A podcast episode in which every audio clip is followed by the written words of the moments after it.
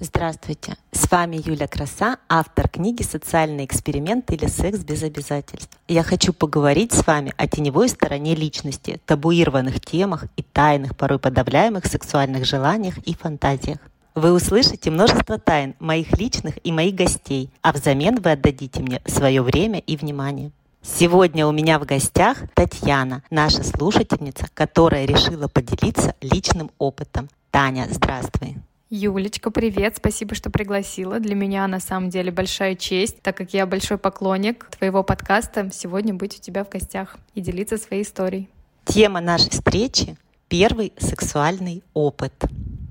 Таня, скажи, пожалуйста, почему ты захотела прийти и рассказать о такой немаловажной теме и тем более поделиться своей личной историей? Я считаю, что эта тема, которую на самом деле очень редко поднимают и говорят о ней вслух. Есть замечательное направление, как, а, собственно, сексуальная сексуализация детей, да, когда есть различные мероприятия, где мы погружаем детей, даем какую-то водную информацию, но при этом никто не говорит о том, а, как с первым опытом вообще, как в эту сексуальную жизнь вступают подростки и с какими страхами, с какими сложностями они сталкиваются, и порой, как этот опыт может быть негативным, негативным и может смазать впечатление об сексуальной жизни на многие-многие годы.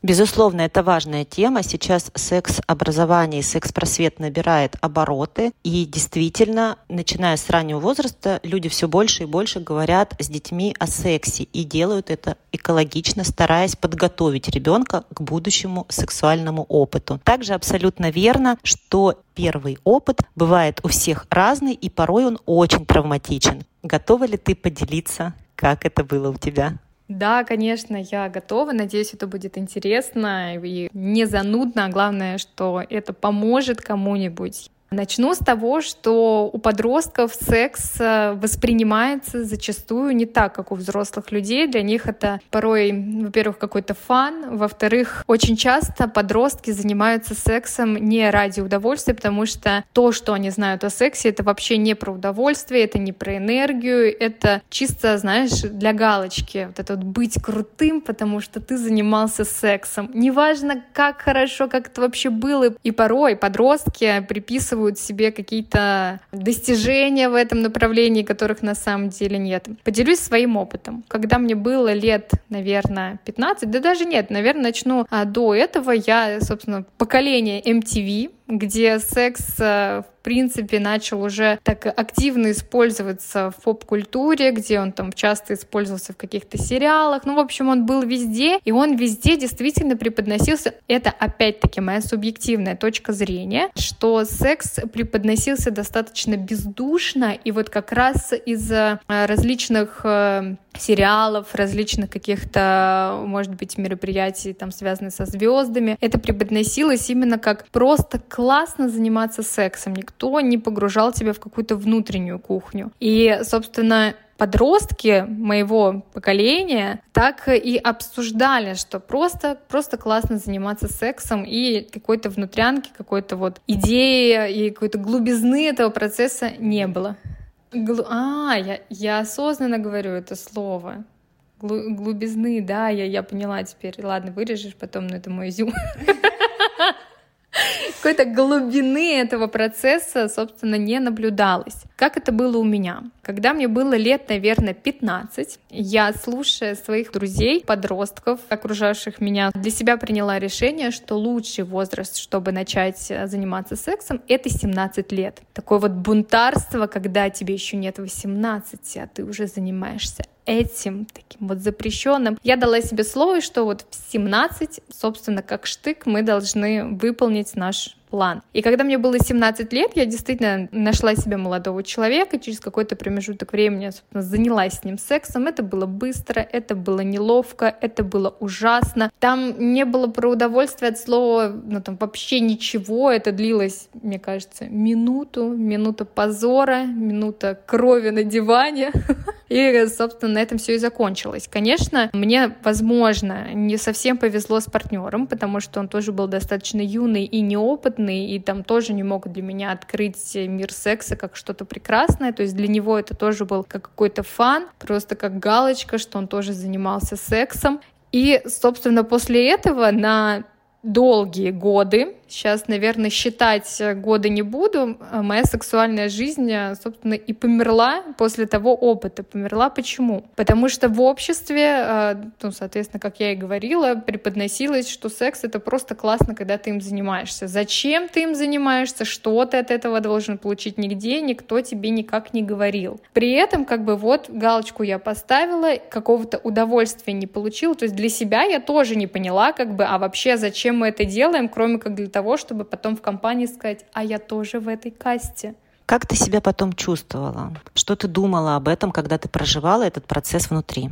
Честно говоря, у меня было такое смятение. Я, э, как бы сказать правильно, понимаешь, у меня не было какого-то, не было желания как-то углубляться вообще, а действительно, а зачем этим занимаются, почему люди так любят этим заниматься, я не задавалась этим вопросом, то есть мне, в принципе, не понравилось, я для себя поняла, что, ну, раз надо, так надо, плюс еще к этому добавлю, что я еще, будучи маленькой девочкой, все время слышала про то, что женщина должна, вот мужчине надо, женщина должна, я для себя решила, что, ох, ну, тяжела моя женская доля, ну, раз должна, так должна, и на самом деле, я тебе могу сказать, что я даже порой была сама инициатором, то есть я на самом деле попадала в ситуации, когда мне мальчик говорил, что так я вообще не хотел там, я вообще с тобой там, ты мне просто нравишься, там классно тебя за ручку подержать, и это ты все сводишь к тому, что вот нам надо заниматься сексом, то есть, ну, как бы для меня это было вот прям нет, вот обществу надо, и нам надо. И абсолютно не было ни про удовольствие. И на самом деле в какой-то момент мне начало казаться, что я для этого просто не рождена. Вот люди же от этого кайфуют, людям нравится, людям здорово, а мне не здорово. Ну, наверное, просто потому что вот, ну, это просто не мое. Просто вот я как бы сказать, фиговый заниматель сексом, я не знаю, как это правильно. Вот. Многие годы, да, моя сексуальная жизнь умирала. У меня разрушились отношения из-за этого, потому что когда я уже там стала чуть старше, у меня появился молодой человек, и это же энергия, и если ты ей не делишься с партнером, партнер же это тоже чувствует. Получалось так, что я вроде бы занималась с ним сексом, при этом сама не кайфовала, и как бы он тоже понимал, что, блин, ну вот что-то не то как-то, с другими девочками как-то повеселее. Какая история? Что стало катализатором изменений? Ведь сейчас у тебя все прекрасно.